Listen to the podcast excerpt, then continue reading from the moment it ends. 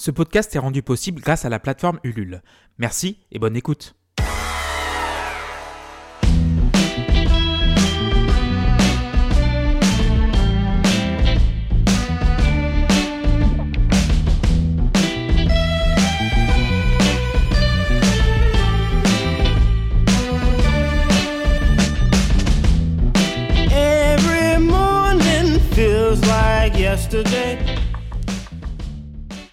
Salut, c'est Clément. Invisible, épisode 3. J'espère que tout le monde va bien. Vous pouvez nous retrouver sur votre plateforme d'écoute préférée et sur Twitter et Instagram. Mais avant de commencer, je vous informe que cet épisode est interdit aux moins de 18 ans. Alors éloignez les enfants ou enfilez vite des écouteurs. C'est bon? Alors installez-vous confortablement et bonne écoute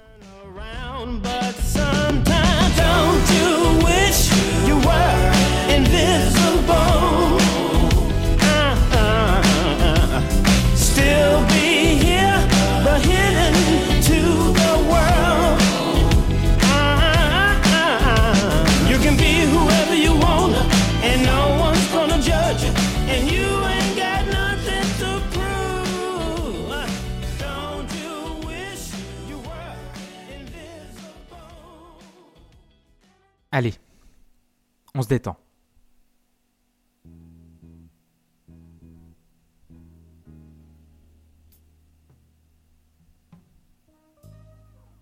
Il est 22 heures. Et je suis seul dans ma chambre. Je dois avoir 13 ou 14 ans. Et comme tout adolescent, je m'ennuie souvent. Donc pour passer le temps, je fais pour la première fois connaissance de mon corps.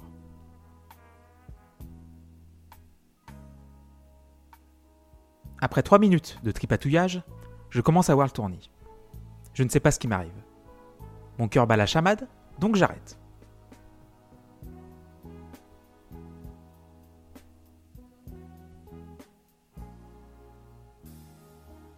Puis je reprends. Le tournier revient très vite, mais j'aime ça. Et là, je m'adresse à vous, auditrices ou auditeurs. Que vous soyez chez vous, dans votre canapé, dans votre lit, au bureau, dans votre voiture, dans les transports, en train de courir ou de flâner dans un parc, de cuisiner votre petit déjeuner, repas de midi ou dîner, ou que sais-je encore. Je vais vous laisser 20 secondes pour vous remémorer votre premier plaisir solitaire. Vous êtes prêts? C'est parti.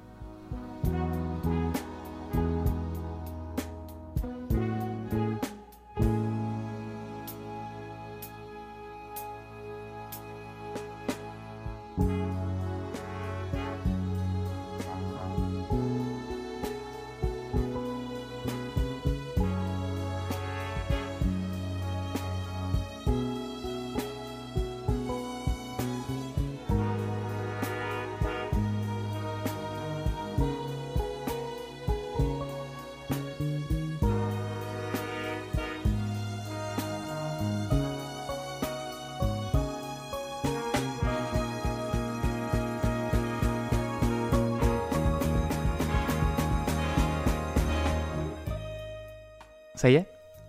Vous êtes détendu? Quelque temps plus tard, je découvre mon premier film porno, qui a donné d'étranges sensations dans le bas-ventre. Puis naturellement, est venu le moment d'aller draguer. Et avec le recul, je me suis rendu compte que j'ai perdu énormément de temps. Aucune confiance en moi, à cause de mon hémiparisie. Mais un jour, je ne sais pas comment, j'ai réussi à dépasser ma timidité, sûrement avec une bière ou deux dans le nez, et enfin aborder une fille. Premier bisou, mais pas plus. Puis est venu le temps des premiers rencarts d'adultes. Toujours avec la peur de savoir comment ma future partenaire allait réagir face au handicap. Et je la comprenais. Une expérience malheureuse m'a refroidi très vite. Je veux pas la dévoiler par respect de la personne concernée, mais à l'époque, elle a détruit la fragile assurance que j'avais pu construire. Saut dans le temps. Et enfin, j'ai eu l'occasion pour la première fois d'exprimer physiquement mes sentiments. Par contre, j'étais terrifié par des petites choses à la con.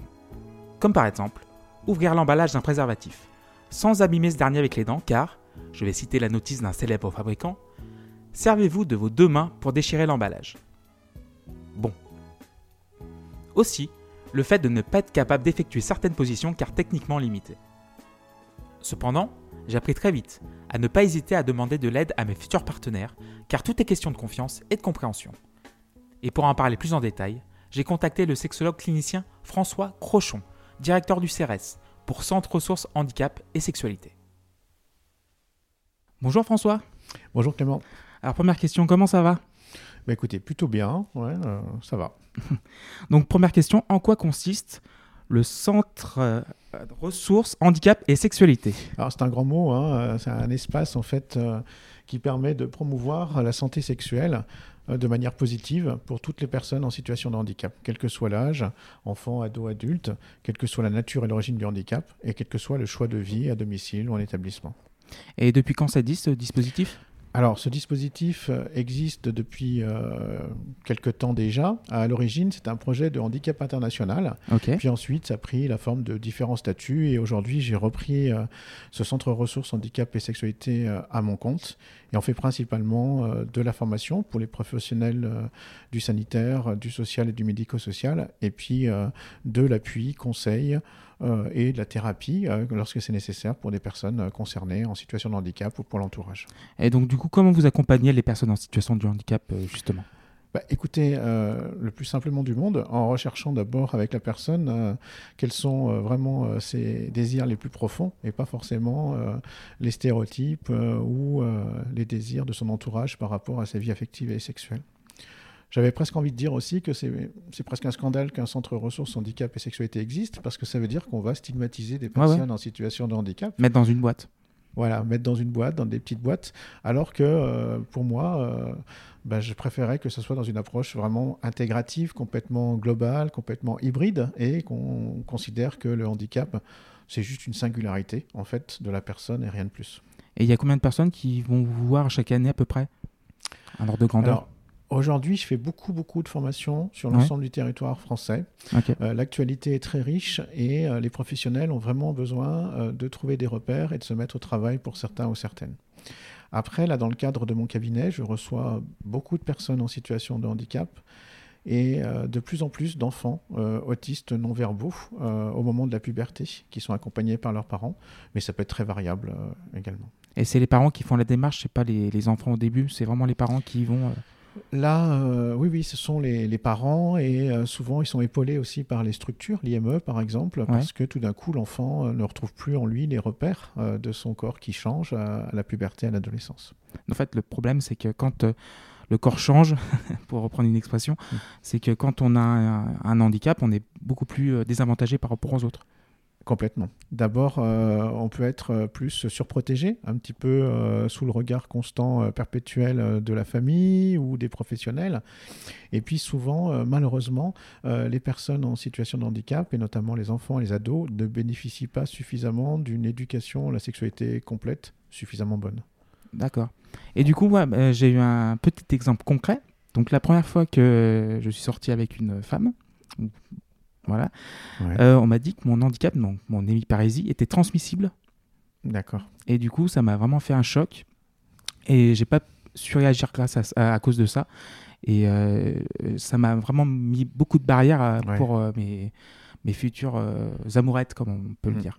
Euh, est-ce que vous pouvez comprendre, est-ce que vous voyez un petit peu le problème euh? Alors, je, co- je comprends tout à fait. Euh, ce qui est devenu un problème, en fait, c'est que euh, nous, en tant que sexologue, on a tendance à dire que le premier organe sexuel, c'est notre cerveau. Ouais. Et là, typiquement, c'est euh, ouais, vos réflexions, votre imaginaire qui ont bloqué.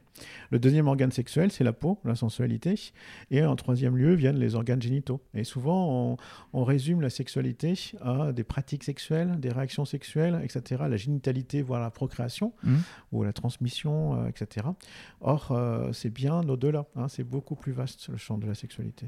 Mais c'est vrai que le premier adversaire, euh, personnellement, dans une situation de, de c'est moi, même c'est pas la personne qui est en face. Ça peut être ça. Pour vous, pour d'autres Mhm. personnes, c'est vrai que travailler l'estime de soi, c'est la base aussi pour pouvoir investir une vie affective et sexuelle. Alors, lorsqu'on est en situation de handicap, ben, quelquefois, euh, on a une image qui n'est pas forcément très bonne de soi-même, en tout cas Ouais. qui est renvoyée par la société. L'estime de soi, c'est quelle image on a de soi-même et quelle image on imagine les autres ont de nous-mêmes. Donc, ça fait compliqué des fois. hein. Ouais, ouais, c'est c'est vrai, mais par exemple, euh, dans mon cas personnel, je ne pourrais pas sortir avec quelqu'un avec une- euh, en situation de handicap. Je ne sais pas pourquoi. Euh, vous de l'expliquer. en fait. Euh, non. non, mais c'est vrai que je- en fait, la charge mentale de mon handicap déjà m'empêche oui. de prendre autre chose, euh, un autre handicap, alors que j'ai euh, la personne peut être formidable, mais il y a un blocage aussi. C'est encore une fois, c'est encore moi-même qui me qui me qui me bloque. Oui, alors tout de suite, les grands mots, vous voyez, on a tendance à médicaliser, à pathologiser euh, la sexualité. Bah, c'est votre manière d'être au monde aujourd'hui. Puis ça changera peut-être. Peut-être oui. que vous rencontrerez quelqu'un en situation de handicap et euh, voilà, ça changera. Par contre, je comprends tout, tout à fait que lorsqu'on a une, on est en situation de handicap, c'est déjà lourd au quotidien. Il y a déjà Ouais. beaucoup de choses à gérer et que le multiplier par deux, parfois, bah, ça peut être trop lourd. Mais c'est exactement ça, parce que je me suis dit, euh, en fait, euh, je me suis pas dégoûté moi-même, mais je me suis dit, mais je suis pas dans la, je suis dans la même situation, mais je pourrais pas en fait avoir la double charge euh, vraiment. Et du coup, oui, euh, en poursuivant là-dessus, sur Tinder, par exemple, une application euh, assez célèbre, Oui. j'ai longtemps hésité à mettre mon handicap en description. Mm. Et, et on m'a dit de le- soit de le faire, soit pas de le faire. Et à chaque fois, j'ai toujours hésité de le faire. Et maintenant, j'hésite plus à, à noter. Mais pourquoi, en fait, j'hésite à, à le mettre? Bah, en fait, euh, c'est un peu selon l'humeur aussi, selon euh, la personne que vous avez rencontrée, et ce que vous voulez mettre en avant de votre euh, personnalité. Il y a aussi des applications de rencontres où, effectivement, elles sont ouvertes aux personnes en situation de handicap et aux personnes dites valides, Ouais. euh, et euh, le message est très clair. Donc, j'ai envie de dire, il n'y a pas de règle générale, c'est vraiment comment vous, vous pouvez voir les choses. Euh, si, effectivement, vous pensez que votre handicap est une, un obstacle, ou au contraire, ça peut être un atout aussi, hein, parce Ouais. que soyons honnêtes, lorsqu'on est à une soirée où il y a euh, 200 personnes, peut-être qu'on ira plus facilement discuter euh, euh, avec un gars qui est un petit peu différent, qui change de la norme, euh, etc. Et ce sera peut-être l'occasion aussi de nouer des relations euh, euh, particulières et privilégiées. C'est vrai que oui. Mais le problème, c'est que me défini par mon handicap. C'est pas, c'est pas ma première qualité principale. voilà. Et, en fait, est-ce que je pense que en France, on ne comprend pas trop ce que c'est que la situation de handicap. Euh, si je vous disais que vous n'êtes pas handicapé, en fait, hein, euh, vous êtes avant tout une personne, c'est le minimum euh, syndical, et une personne handicapée, c'est déjà pas mal.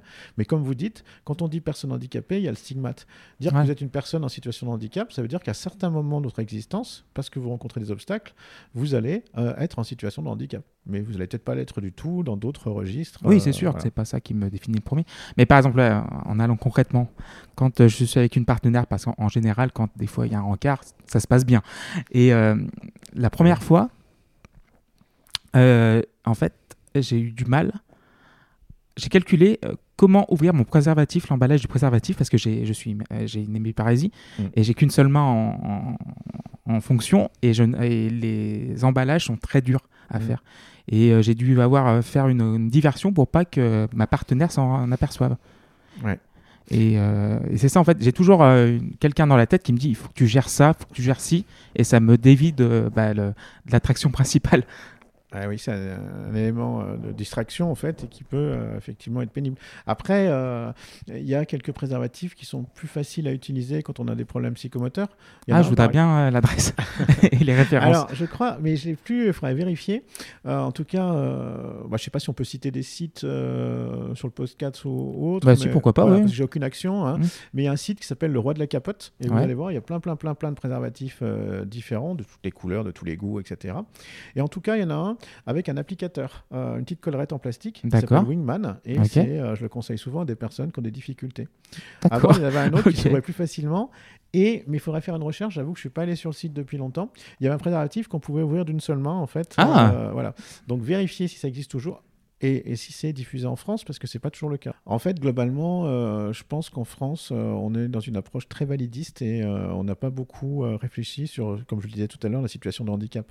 Et si les gens étaient plus à l'aise, bon, dès l'école maternelle, primaire, à l'université, etc., on se poserait même pas ce type de questions. On aurait juste des personnes un petit peu différentes, hybrides, et on aime la personne, on n'aime pas forcément la personne parce qu'elle a le handicap, ou on l'aime pas parce qu'elle en présente. Ça, ça me paraît important. En France, de toute façon, de manière générale, presque, j'ai envie de dire que euh, c'est très franco-franchouillard. On parle beaucoup de sexe, on parle euh, beaucoup de cul, Ouais. mais très peu de sexualité. C'est très curieux Mhm. quand même. Ah ouais. hein. On a beaucoup de mal à pouvoir échanger euh, tranquillement euh, ce sujet. Et c'est vrai que par exemple, quand on regarde des pornos, par exemple, on a une norme, y a euh, hétéronormée et aussi genre bah, valido-normée, un truc comme ça, si ça peut exister comme terme. Et donc, je me suis calqué là-dessus pour mes expériences personnelles. Ouais. Et par exemple, il y a des positions que je ne peux pas faire techniquement. Par exemple, quand je suis en situation bah, de faire une levrette, par exemple, euh, j'ai le genou gauche qui chauffe. Ah ouais. Et euh, le problème, c'est que ça me frustre moi en premier. Parce que j'ai un petit, un petit bonhomme dans la tête qui me dit il faut que tu changes de position Voilà. parce qu'autrement tu vas avoir mal et ça va pas tenir. Quoi. Ouais. Et euh, ça, me, ça me frustre en fait. C'est pas une, une grosse frustration, mais la première est pour, quand même pour moi, c'est pas pour ma partenaire. Ben, le coup du petit vélo dans la tête, c'est ce qu'il y a de pire en fait. hein. C'est tout ce qui est un gâché euh, lorsqu'on drague ou lorsqu'on a des pratiques sexuelles.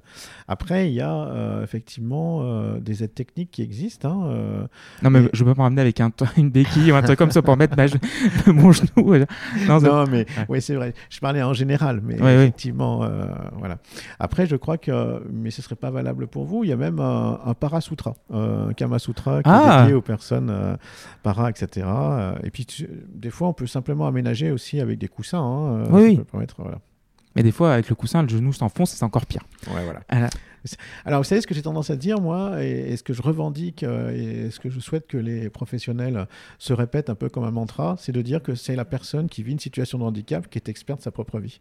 Et là, vous l'illustrez super bien, c'est-à-dire que ce sera jamais le sexo quelque chose qui sera plus expert que la personne concernée, ou le psy, ou le médecin.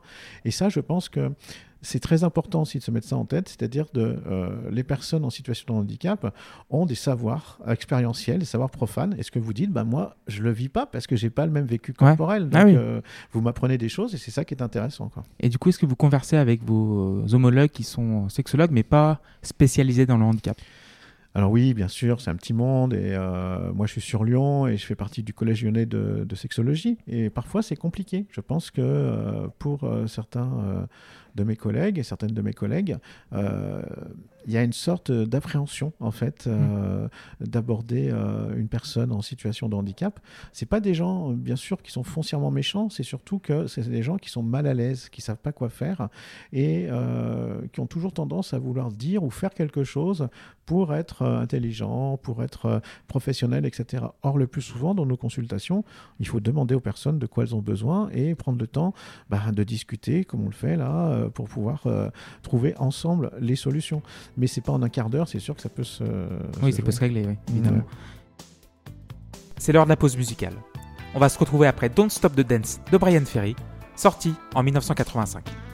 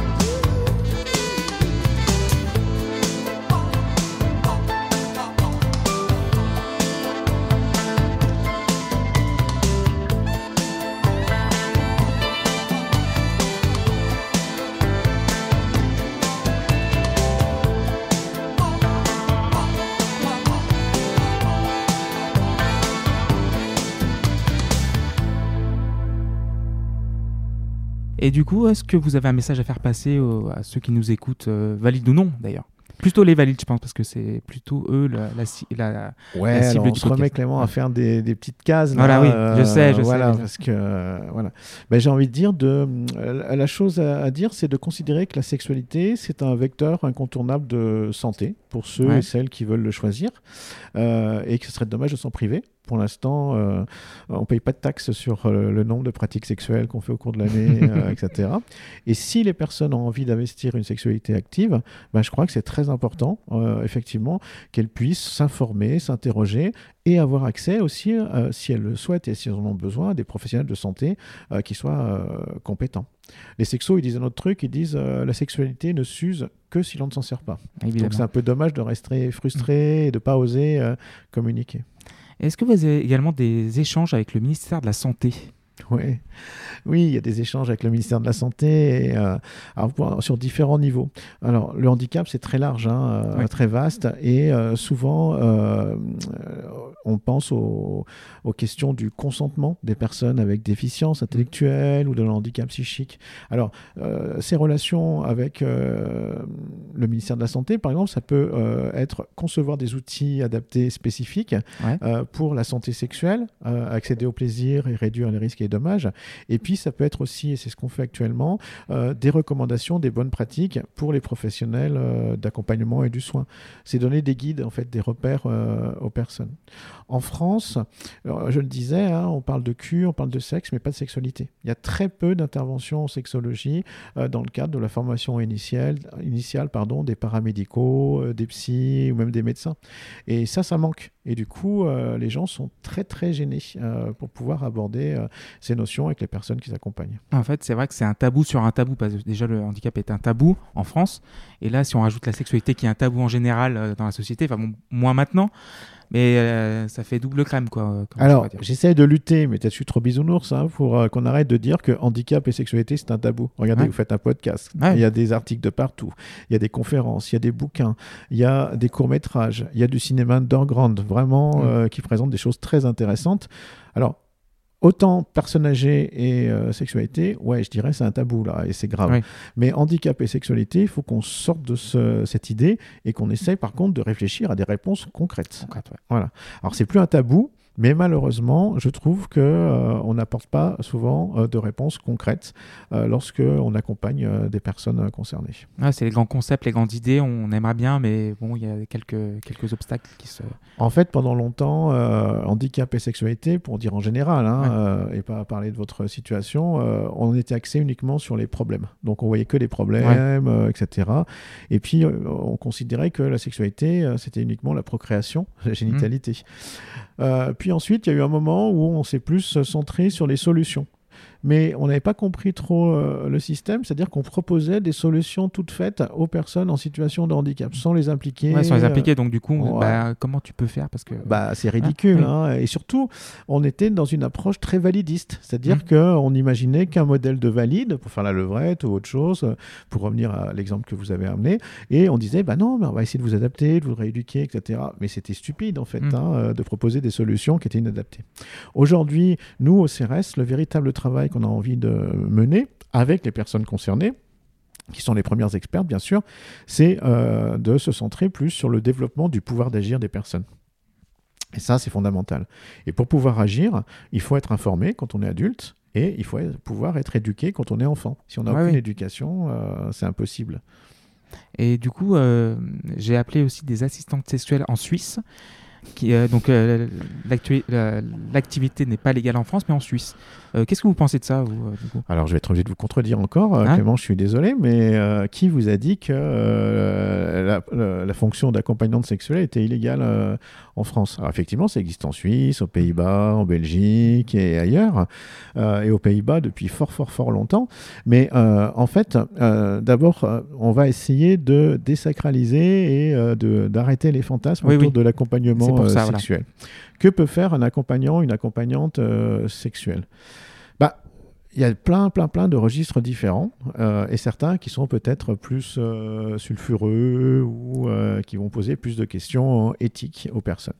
Le premier, c'est très simple, c'est des personnes en situation de handicap parfois qui sont limitées dans leur accès à leur sensualité ou leur sexualité du fait d'obstacles qui sont physiques ou Oui. psychiques et des personnes qui ont envie de voir une autre personne nue. Pas forcément Ah ouais un film porno. Bon, euh, je fais graduel, hein, ok Clément Ah oui, D'autres personnes, c'est juste du pot à pot, simplement. Euh, être touché ou. euh, la sensibilité, quoi. Ouais, fois, voilà, ouais. on disait, deuxième organe sexuel, c'est la peau, c'est c'est pas du tout, euh, voilà, les pratiques, les machins, les trucs. Pour d'autres personnes, c'est apprendre à se masturber. Ok. Euh, parce que ça s'apprend. En fait, je vais vous dire un truc, la sexualité, c'est pas naturel, c'est pas inné. Ça Ah non, s'apprend, ouais, s'apprend. habiletés. euh. Un jour, bah oui, un jour, on découvre Alors on notre corps. l'apprend. Ouais, voilà, on Mm. l'apprend par l'expérience. Souvent, on s'en rend même pas compte. Mais euh, par exemple, je pense à des enfants ou des ados qui sont autistes, déficitaires et qui n'ont pas accès au symbolique. Mm. C'est très compliqué de leur fournir des outils accessibles. Donc ça peut être de les aider Mhm. simplement. Ça peut être d'aider des personnes en situation de handicap qui sont plus dans les limitations physiques d'utiliser un sextoy. Ok. Bah, est-ce Ouais. que c'est euh, qui, qui va le faire? Notre Mm. frère, notre soeur, notre mère euh, Si on n'a pas de compagnon ou de compagne euh, ou de partenaire, c'est compliqué. Ça peut être aussi des couples dont l'un ou les deux sont en situation de handicap qui ont besoin d'un petit coup de main pour se retrouver sensuellement ou sexuellement au lit. Et il suffit d'avoir une sclérose en plaques ou Ouais. une autre petite limitation parfois. voilà. Enfin, et c'est euh, ce qu'imaginent les gens, ce sont des personnes accompagnantes euh, sexuelles qui vont euh, prêter leur corps ouais. à des pratiques sexuelles et offrir des relations sexuelles. Mais une fois de plus, ça, donc, c'est un acte qui s'apparente à la prostitution. Et je tiens à rappeler que la prostitution n'est absolument pas interdite en France. Ce qui est interdit, c'est euh, le proxénétisme et, en tant que client, de payer des Payer, ouais, prestations euh, sexuelles. Donc vous voyez que en fait, l'accompagnement sexuel est loin d'être interdit en France. Et d'ailleurs, chaque année, il y a différentes associations, mais en premier lieu l'APAS, l'Association pour la promotion de l'accompagnement sexuel, qui forme des accompagnants, accompagnantes euh, sexuelles à- en plusieurs sessions. Et l'année dernière, euh, près de Lyon, euh, il y a 18 personnes qui se sont formées pour être accompagnants, accompagnantes euh, sexuelles. Des gens très motivés. C'est soit des gens qui ont déjà des habiletés sexuelles et qui ont envie euh, d'être plus à l'aise avec le handicap, de ne pas blesser, de faire des transferts, etc. Euh, soit des personnes qui, au contraire, travaillent dans le champ du handicap et qui ont envie de développer des habiletés sexuelles. D'accord. ben, et du coup, vous avez vu une progression dans bah, les effectifs euh, des accompagnants sexuels? Alors oui, voilà, c'est pas non plus énorme. hein. Non, oui, c'est pas énorme, L'accompagnement euh, sexuel, c'est une petite proportion. euh, voilà. Non, ce qui est, ce qui est- je suis obligé de le dire, et ce qui me rend triste par contre, c'est qu'il y a beaucoup plus euh, d'hommes qui font des demandes d'accompagnement sexuel par des femmes dans un registre euh, hétéro que de femmes qui osent encore euh, demander un accompagnement sexuel par un, un homme accompagnant Mm. sexuel. Euh, mais ça, j'ai envie de dire, euh, c'est très inclusif. hein. En France Ouais. aussi, c'est plus difficile de parler de sa propre sexualité, de son désir lorsqu'on est une femme. Mais c'est vrai que par exemple, moi, je, je m'en fous. C'est de l'aide technique qui me, qui dont j'ai besoin. C'est pas le genre, en fait. C'est pas le. Oui, pas voilà. Mais là, donc, euh, on a parlé d'aide technique. euh, Ça peut être des coussins, ça peut être d'autres euh, systèmes en fait hein, de mobilité des corps pour des gens qui sont Mm. plus limités. Ici, on est dans l'aide humaine. Ah ouais, c'est ça. En fait, simplement. c'est juste. Voilà. ouais. Et euh, On a besoin d'un coup de main. C'est voilà, c'est vraiment. un coup de main ou autre. Oui. Enfin, Clément, Oui. on va faire de dessin. Voilà, mais- ouais. Et euh, il peut y avoir des aides médicamenteuses aussi. hein, euh, voilà. Et souvent, euh, parce que les gens sont en situation de handicap, on oublie d'investiguer les dysfonctions sexuelles et les gens n'osent pas en parler. Mais il n'y a pas de raison que parce qu'on est en situation de handicap, que parce qu'on est schizophrène, que parce qu'on a Mhm. une limitation physique, on ne rencontre pas un trouble à un moment, une dysfonction sexuelle, Ah oui. et qu'on ne puisse pas en parler et trouver une solution. Vous avez un petit dernier mot pour conclure? Ben, j'ai envie de dire que hum, j'ai beaucoup apprécié notre discussion, qui est une approche euh, positive en fait de la Oui, sexualité. c'est ça. En fait, je me suis dit, je, je vais devenir candide. euh, je- j'ai pas apporté plein de chiffres. J'ai juste posé des questions que je voulais poser. Exactement. Voilà. Et euh, je pense qu'il faut dé- dédramatiser aussi la sexualité et sortir du jugement et de la performance. Et que ce que vous disiez aussi, c'est que comme en France, il n'y a pas une éducation à la sexualité qui est suffisamment bonne, eh bien la majeure partie euh, des euh, personnes en situation de handicap ou non, font leur apprentissage avec la porno. Et le porno, il n'y a rien de grave, il n'y a rien de dramatique. Sauf que si on pense que c'est les scripts du porno euh, qu'on va retrouver dans la vrave vie, c'est là que Ah non, euh, oui, c'est pas génial. Faut Ouais. pas confondre les genres. Bah, merci beaucoup, François. Merci à vous, Clément. À bientôt. Et encore bravo. Merci. Un merci infini à François pour sa confiance. Et maintenant, vous le savez, c'est l'heure du témoignage de l'émission. On va parler de Margot. Margot est une warrior, une personne rare. Pendant deux mois, nous avons conversé presque quotidiennement. Et quand je lui ai demandé le nombre de cas similaires au sien, elle m'a répondu, je cite, Coucou Clément. Alors pour le Stiffman syndrome, la dernière fois qu'on en a parlé, on était 12 en France. Et pour l'encéphalite et le Stiffman ensemble, j'ai découvert qu'il y avait une deuxième personne.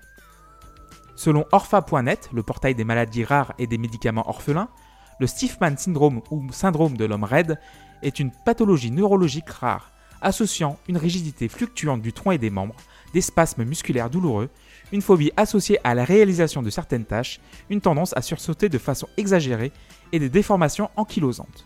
On a pu parler une vingtaine de minutes. Tout de suite, notre conversation avec Margot. Alors aujourd'hui, je suis avec Margot. Salut Margot. Salut. Alors première question, comment ça va aujourd'hui? Comme un début de semaine, on va dire, euh, normal. Quelle est vraiment ta maladie pour être pour euh, ceux qui nous écoutent? Alors, j'ai une encéphalite euh, à anticorps anti-GAD et euh, le syndrome qui l'accompagne, le stiff person syndrome. Mais en fait, euh, à n'importe quel moment, euh, par exemple, je peux faire des crises d'épilepsie. Euh, je peux faire des crises de Stiffman. Donc, en fait, c'est des comme des crampes, mais qui sont dans tout le corps et on va dire x 10. D'accord. Euh, donc du coup, tu as, j'ai oublié de dire ton âge, tu as 27 ans. Et euh, tu n'es pas né avec cette maladie. Non, Donc, C'est arrivé à l'âge de 15 ans. ok. Et du coup, comment ça, ça s'est manifesté pour la première fois? En fait, euh, la première fois qu'on s'est vraiment rendu compte euh, du souci, j'avais déjà une forte anémie. Et puis, euh, bon, je ne me réveillais pas normalement. Et puis un jour, mon père euh, en a eu marre et il s'est dit, moi, je connais la technique pour la réveiller. Ça va marcher à tous les coups. Donc, il a voulu me verser une bouteille d'eau sur le visage et il a vu que je n'avais aucune réaction. Donc, forcément, tout de suite, il s'est dit qu'il y avait un couac. Il m'a ouvert un œil. Je ne l'ai pas reconnu. Je ne savais plus où il était. J'ai paniqué. J'ai voulu partir, mais mes jambes ne me suivaient plus. Donc du coup, tu étais complètement hors du temps, quoi. Tu pouvais plus réagir à ça. C'est ça. Et du coup, euh, j'ai vu un peu, euh, donc avant de, pour préparer cette interview, j'ai vu que tu avais une page Facebook depuis 2014. Et euh, du coup, pourquoi tu as choisi Facebook spécifiquement pour raconter, euh, en fait, de faire un journal euh, simplement sur, sur ta vie avec la maladie? En fait, j'ai choisi Facebook parce que c'est une des plateformes où il y a, on va dire, une bonne partie des gens, voire la plupart des gens qui y sont. Je me suis dit que il avait que en passant par ce moyen-là que les gens allaient vraiment se, se rendre compte, prendre un petit peu conscience de ce que vivent euh, les personnes malades. 2014, nous sommes dans 2022, oui, ça fait 8 ans. Et euh, qu'est-ce qui t'a poussé à continuer à alimenter ce, ce journal? Pour toi personnellement, par exemple Euh, que justement, euh, en discutant avec les personnes sur la page Facebook, que les personnes se rendaient compte vraiment des choses alors que euh, elles ne l'auraient pas imaginé si je leur avais raconté comme ça dans une conversation banale. Et il y a plusieurs personnes au fur et à mesure qui ont commencé à vouloir prendre contact avec moi pour avoir un peu plus de détails sur cette maladie, pour euh, essayer de savoir si euh, leurs symptômes correspondaient un petit peu aux miens, si en fait un petit peu un petit peu de tout. Et tout le monde a commencé à venir me parler différemment pour en apprendre plus. Et c'est vraiment ce que je cherchais pour que les gens percutent, parce que des fois on nous regarde euh, comme si on était un petit peu des aliens. Et concrètement, as eu des, tu as fait des rencontres euh, grâce à Facebook et grâce à ce journal? Oui. Et quel type de rencontres euh, avec euh, ceux qui ont eu ta maladie, enfin, qui, euh, certaines personnes qui, euh, qui ont, par exemple, euh, des symptômes similaires ou, euh, ou des handicaps complètement différents? En fait, euh, il y en a eu, bah, par exemple, des personnes qui ont vraiment les là ou les mêmes pathologies que moi, soit d'autres personnes qui justement ont aussi des handicaps invisibles et qui justement se sont reconnus dans, dans ces témoignages un petit peu que je poste régulièrement, l'errance médicale et tout ça, et qui justement euh, sont venus discuter avec moi parce qu'ils se sentaient moins seuls. Très bien. Et du coup, est-ce qu'il y a eu des situations où tu as dû te justifier? Ça arrivait très souvent. Parce qu'en fait, euh, je me suis retrouvée, par exemple, euh, un exemple tout simple en centre de rééducation. Ouais. Donc, quand on me voyait comme ça, surtout que bon, j'étais déjà, on va dire, à peu près rétablie, si on peut appeler ça comme ça, euh, et des personnes euh, plus âgées qui venaient pour une prothèse ou ce genre de choses, et qui me voyaient sur euh, les barres parallèles en train de galérer, de m'asseoir toutes les cinq minutes. arrêtez pas de me dire oui, mais tu te plains tout le temps, tu te rends pas compte, nous on a vraiment mal. Et je leur ai dit, mais si je suis là, c'est pour une raison précise. Je, suis là comme vous. Et j'ai besoin d'une rééducation. Un de mes kinés en a eu marre parce que il a tout de suite remarqué que j'étais en train de faire une crise. Donc il a tout de suite demandé à quelqu'un d'installer un, un matelas. Il m'a installé dessus et quand ma crise avait été vraiment bien en place, il a demandé à tout le monde de me regarder. Il a passé les mains sous mes chevilles et il a levé. Il enfin, les gens se sont rendus compte que je ressemblais plus qu'à une planche de bois. Et après ça, les gens sont venus me parler. Donc oui, il a fallu, une, malgré, malgré toi, une démonstration de ton handicap pour que les gens s'en rendent compte. C'est ça. Et euh, donc, tu as remarqué aussi un jeunisme, en fait, vu que tu étais jeune et apparemment en bonne santé. tu as, été un peu, euh, en fait, mis, mis à l'écart à cause de ça. Ah oui. Ah, j'ai eu énormément de harcèlement Ouais. parce que forcément, bah, je pouvais pas toujours être en, en cours et tout ça. Euh, après, il y a eu des rumeurs euh, phénoménales qui, qui ont traîné sur les réseaux sociaux, euh, tout ça. Et puis, ben, forcément, il y a certaines choses que je ne, je ne peux pas ou ne pouvais pas faire comme les autres. Donc, ben, forcément, euh, j'étais vraiment mise à l'écart parce que, ben, on fait pas partie du même monde qu'eux, d'après eux. C'est vrai que je peux comprendre euh, tout ce qui est harcèlement et, et euh, franchement, merci beaucoup d'intervenir dans, dans ce podcast parce qu'il faut savoir vraiment les, les tenants et les aboutissants de, de ce, ce dont ce que tu souffres en fait. Et d'ailleurs, vu que tu as cette maladie depuis- une bonne dizaine d'années maintenant, est-ce que tu te souviens de ta vie d'avant quand tu n'étais pas touché? Oui. Quel sentiment ça te fait ressortir euh, en pensant à ça justement?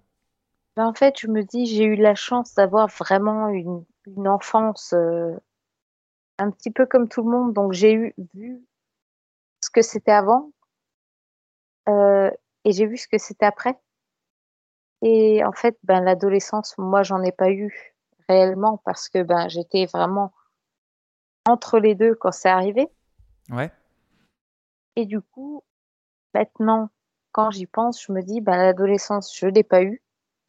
Et c'est un mal pour un bien, parce que toutes les bêtises que d'autres ont fait, je me rends compte par la suite que, ben, en fin de compte, ça m'a évité de les faire.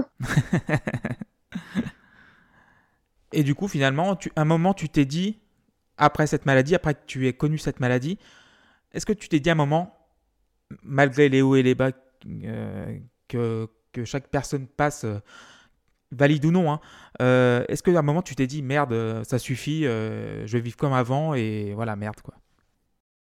Oui, oui, oui, parce que ben, J'en ai eu marre justement que tout le monde me regarde de travers ou ne me prenne pas au sérieux parce que justement ils ne le voyaient pas. Et au bout d'un moment, je me suis dit, euh, pff, tant pis pour vous, euh, moi je fais ce que je peux comme je peux, je me débrouille et euh, on s'arrête là, je fais ma vie. Faites votre vie, je fais la mienne. Et du coup, tu te sens beaucoup mieux aujourd'hui, par exemple? Oui.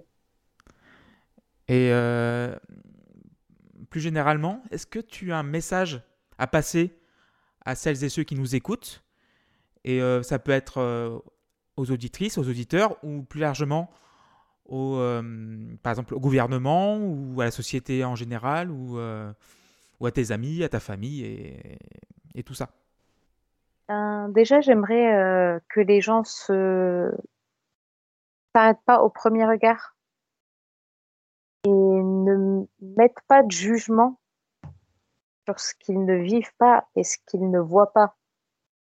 Parce que c'est pas parce qu'on euh, ne le voit pas que ça n'existe pas. Et euh, ben, ne serait-ce que par rapport au gouvernement, tout ça, ne mettent pas assez euh, de choses en place pour qu'on puisse vraiment avoir autant d'accès que les autres personnes. Parce que moi, par exemple, il y a des moments où je me retrouve en fauteuil roulant et je me retrouve vraiment coincée. Parce que bah, les trottoirs, euh, tout ça, euh, si je perds de la mobilité au niveau des bras, c'est juste impossible.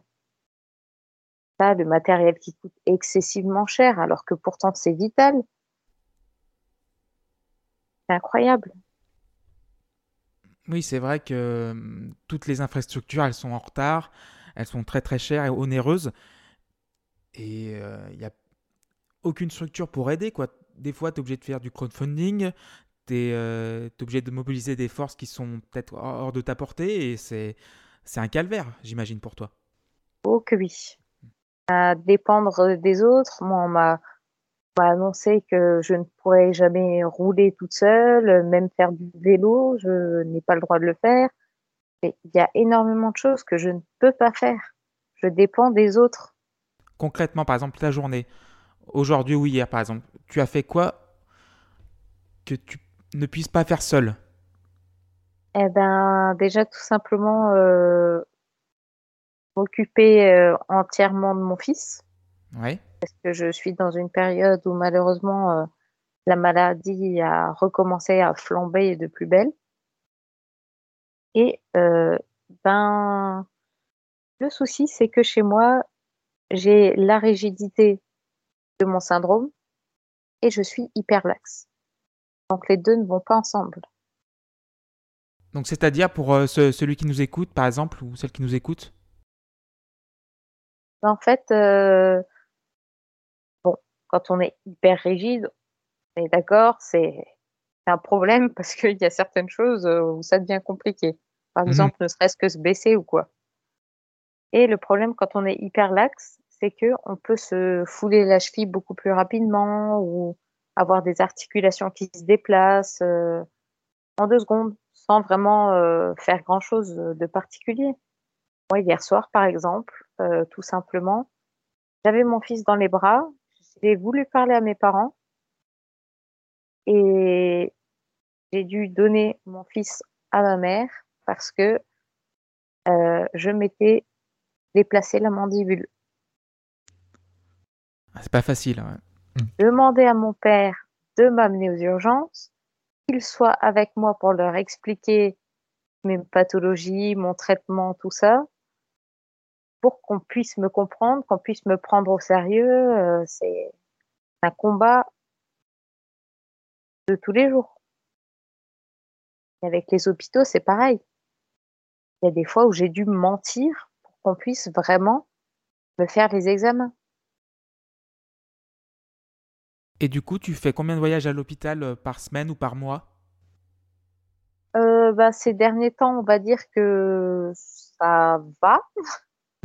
C'est plus euh, mon neurologue que je vois euh, au moins deux fois dans le mois.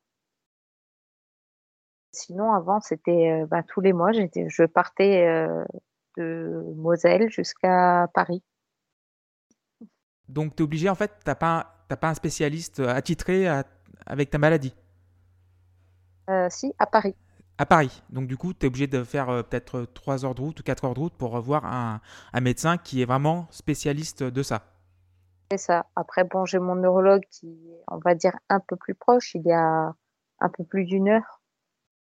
Mais euh, qui connaît très bien ma maladie parce qu'il l'a vu évoluer au fur et à mesure. Euh, il était au centre de rééducation où j'étais. Ouais. C'est grâce à lui, en fait, que j'ai pas à me déplacer tout le temps au moindre souci sur Paris. Donc, finalement, oui, t'as... c'est une solution de secours, mais pas une solution idéale, quoi. C'est ça. Et qu'est-ce que t'en penses de ça? Ça te fait chier? Ça te gêne? Ça, ça te satisfait? Ça te... Enfin bon, dis-moi ce que, ce que tu as envie de dire. Très, fran- très franchement, ça, il n'y a rien qui m'exaspère de plus. Hein. C'est, Mm. Il y a des fois, on a envie de les prendre, de les secouer, et de leur dire, mais, mais flûte quoi, bougez-vous. Ah ouais, c'est vrai. Bah oui, j'imagine, ouais, c'est pareil. Il y a une fois Quand- où j'ai dû, j'ai dû passer un petit peu euh, bah, par des méthodes. euh, je pense que beaucoup n'oseraient pas le faire. Vas-y, vas-y, euh, dis. Pour des immunoglobulines, euh, je suis arrivée à Strasbourg et ils ont voulu euh, tout remettre sur le côté psy parce que bah, forcément ils comprenaient pas tout ce qui se passait. Et ça a commencé sérieusement à m'énerver. Et l'interne qui était en face de moi, je l'ai laissé parler. Et puis au bout d'un moment, je dis Donnez-moi votre main. Dans sa main. Je l'ai pincé comme une cinglée. et je lui ai dit Vous avez mal là? Je dis Ben là, on vous fait radio, tout ça. On voit quelque chose. Non? Je dis Ben pourtant, vous avez mal. Et moi, c'est mon quotidien. Ouais. Là, il a réagi et une heure après, ils se sont mis d'accord pour lancer le traitement. Ben voilà, faut, des fois, faut faire les forceurs et les forceuses. Hein, c'est... En arriver à là, franchement, c'est, c'est, c'est incroyable. C'est ça. Ben, j'ai eu quand même euh, 7 ans d'errance médicale. Hein. 7 ans. Comme, euh, comme, euh, bah, comme euh, la durée de ton journal, quoi, à peu près. C'est ça. Donc, Sachant qu'à un moment donné, tout ce qui était neuro et tout ça, je ne pouvais pas y accéder parce qu'il y avait cette étiquette psy. Croire que c'était écrit sur mon front à cause d'une pédiatre qui, en plus de ça, ne m'avait jamais vraiment euh, examiné ou quoi que ce soit. Et un jour, elle est arrivée dans la chambre devant mes parents et elle nous a regardé. Elle a dit euh, maintenant. euh, votre fille a 15 ans, il faut qu'elle apprenne à contrôler ce qu'elle a dans sa tête. qu'est-ce que tu vas répondre à ça sans déconner? C'est voilà, quand tu te fais fourvoyer, enfin quand quand on te met en fait, quand on t'induit en erreur sur un chemin, c'est très difficile d'en partir, quoi.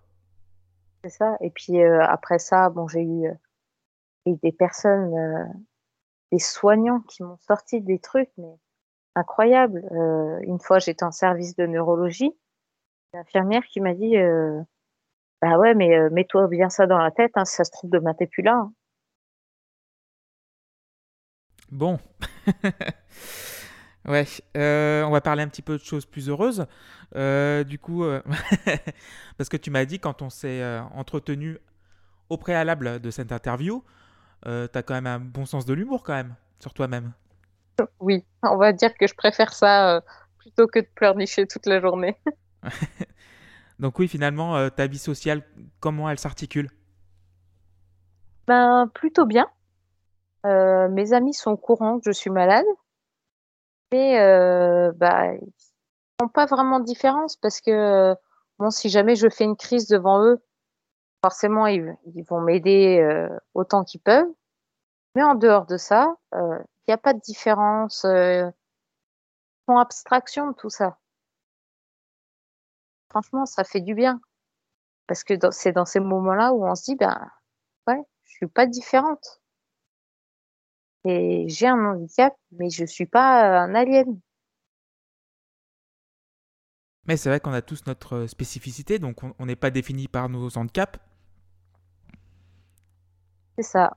Bon, après, euh, forcément, il y a eu des, il y a eu d'autres soucis euh, avec d'autres personnes, mais euh, non, c'est après c'est là où on se rend compte aussi de qui sont nos vrais amis et qui ne le sont pas.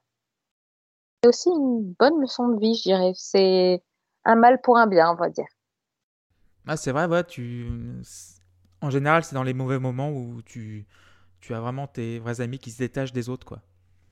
C'est ça. Les autres qui sont vraiment pas des amis, en fait. Donc, Ouais, ils font figure d'eux, mais en fin de compte, ils seront jamais là euh, quand il y a un pépin ou quoi. euh.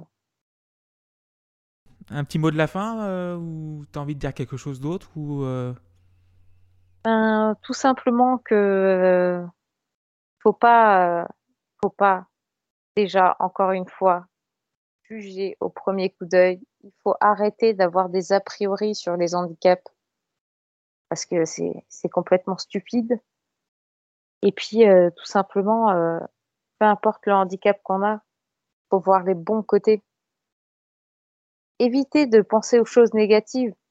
On se dit toujours, bah ouais, il y a ça, mais je peux faire ça quand même. Il y a toujours un- une façon de détourner les choses. Faut juste trouver la bonne. Et du coup, bah, je vais te laisser finir sur le titre de ta page Facebook pour, que, pour retrouver tout ton journal et tes péripéties au quotidien. C'est mon encéphalite, euh, mon combat contre la maladie. Et il y a aussi la page de mon association, justement pour aider euh, l'ICM, l'Institut du cerveau et de la moelle épinière, qui est donc à Paris. Euh, donc, euh, on a une association pour pouvoir les aider, pour euh, agrandir, recevoir les personnes le plus rapidement possible et aider la recherche, qui s'appelle l'association Un pingouin dans la peau. Et du coup, c'est toi qui l'as nommé cette association ou c'est vraiment... Ah, ok. Et pourquoi? Parce qu'en fait, justement, ben, le pingouin, en fait, c'est quelque chose qui nous a toujours fait rire dans la famille. On a appelé ça comme ça. C'est la démarche du pingouin. Parce que Ouais. quand je fais euh, une crise de Stiffman, quand je peux recommencer à bouger, en fait, si je veux marcher, je suis obligée de faire un petit peu euh, comme les chevaux, de bloquer les genoux en arrière et d'avoir un écart entre les jambes et je marche vraiment comme un pingouin. Et j'ai rajouté derrière dans la peau parce que justement ça ne se voit pas. C'est une maladie qui ne se voit pas. Et du coup, ben, j'ai le pingouin dans la peau. bah, je peux... On peut pas mieux finir que ça. Hein. Merci beaucoup, Margot. Merci à toi. À bientôt. Ciao. À bientôt. Ciao. Un merci infini à Margot pour sa confiance. C'est la fin de ce troisième épisode. Un merci particulier aux participantes et participants de la cagnotte Ulule, sans qui ce podcast n'aurait pas été possible. Aussi, à François Crochon et à Margot pour leur confiance. Enfin, Mononion, Isaac Hayes, Donald Fagan et Brian Ferry pour la musique. On se retrouve la semaine prochaine pour un nouvel épisode. Et d'ici là, prenez soin de vous. Je vous embrasse.